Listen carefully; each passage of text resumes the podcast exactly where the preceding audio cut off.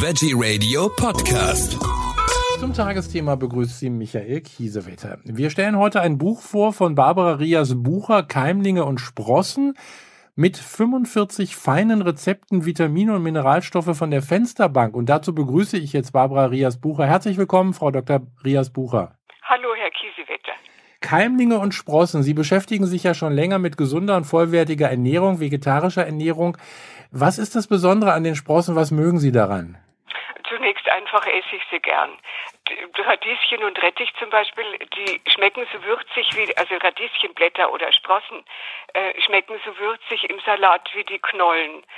Sonnenblumen mit dem nussigen, leicht nussigen Geschmack passen halt zum Müsli oder Brokkolisprossen, also zart, die zart nach Kohl schmecken, die tue ich in die Suppe, also in meine Gemüsesuppe. Ich esse jeden Tag Gemüsesuppe. Und zur vollwertigen und vegetarischen Ernährung passen Sprossen und Keimlinge eben deswegen, weil sie Abwechslung in die, in die Pflanzenkost bringen. Ja. Und vor allem es ist ja auch so, wenn Sie Keimlinge und Sprossen ziehen, dann haben Sie rund ums Jahr was Grünes. Und dann natürlich auch noch die Gesundheit. Was ist eigentlich der Unterschied zwischen Keimlingen und Sprossen? Sie haben es jetzt beide mal immer von, Sie sprechen von Keimlingen ja. und Sprossen. Wo ist der Unterschied? Ja, es mit der, mit dem, mit dem Wachstum zusammen. Also zunächst, äh, ich spreche in dem Buch auch von angekeimten, äh, angekeimten Getreide. Mhm. Ich spreche von Keimlingen, von Sprossen und von Sprossengrün.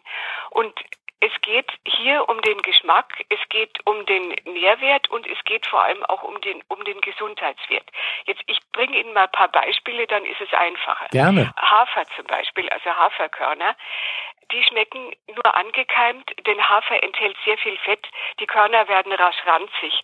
Und wenn Sie die zu Keimlingen an, heranwachsen lassen, also wenn sich die Keimblätter zeigen, die liegen bei Getreide sehr eng am Stängel, dann kann es möglich sein, dass der Hafer bereits bitter ist. Ähm, es ist also am besten, Sie lassen, Sie lassen den nur so lang keimen, bis, die, bis der Samen aufgebrochen ist. Bei Boxhornklee oder auch bei Buchweizen ist es so, das schmeckt am besten als Keimling. Das bedeutet, dass Sie erst die gelblichen Keimblättchen sehen, noch keine grünen Blätter. Denn wenn Sie die zu grün heranwachsen lassen, dann kann es auch möglich sein, dass sich Bitterstoffe bilden. Auf der anderen Seite ist es bei Alfalfa, also einer Hülsenfrucht, das sind so winzige Samen, äh, ist es so, ist, ist es am besten, wenn Sie die zu Sprossen heranwachsen lassen, weil dann, dabei nämlich bei diesem Wachstumsprozess wird eine bestimmte Aminosäure abgebaut, die nicht so gut verträglich ist. Also wie gesagt, Hafer nur ankeimen lassen, Boxhornklee oder äh, oder Leinsamen nur zu den Keim, also zu, zu Keimlingen wachsen lassen und andere zu Sprossen wachsen lassen. Kann ich da eigentlich jeden Samen nehmen oder muss ich da auch äh, was noch beachten? Das geht um die, um die Art des Samen. Sie müssen, wenn Sie zum Beispiel Gemüsesamen wie Brokkoli, Radieschen, äh, Rettich oder auch rote Beete anziehen wollen, dann brauchen Sie dazu eine spezielle Keimsaat. Das ist auf der Packung vermerkt.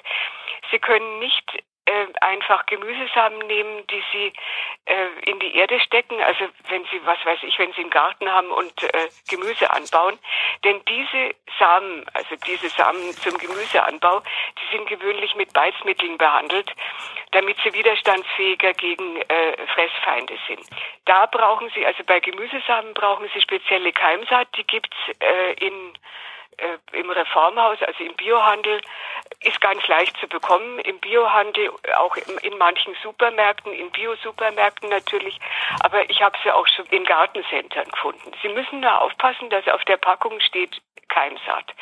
Bei Hülsenfrüchten und Gewürzen ist es anders. Die gibt es ja als Lebensmittel äh, zu kaufen. Also ich denke jetzt an Linsen oder Erbsen oder Kichererbsen äh, oder auch äh, Senf gibt es ja Senfkörner zu kaufen äh, oder Boxhornklee oder auch Körner. Also Kerne wie, wie Sonnenblumenkerne oder Leinsamen, die kaufen Sie einfach ganz normal im Supermarkt. Wie gesagt, da handelt es sich ja um Lebensmittel. Und bei Getreide die gibt es auch als Körner ja einfach zu kaufen.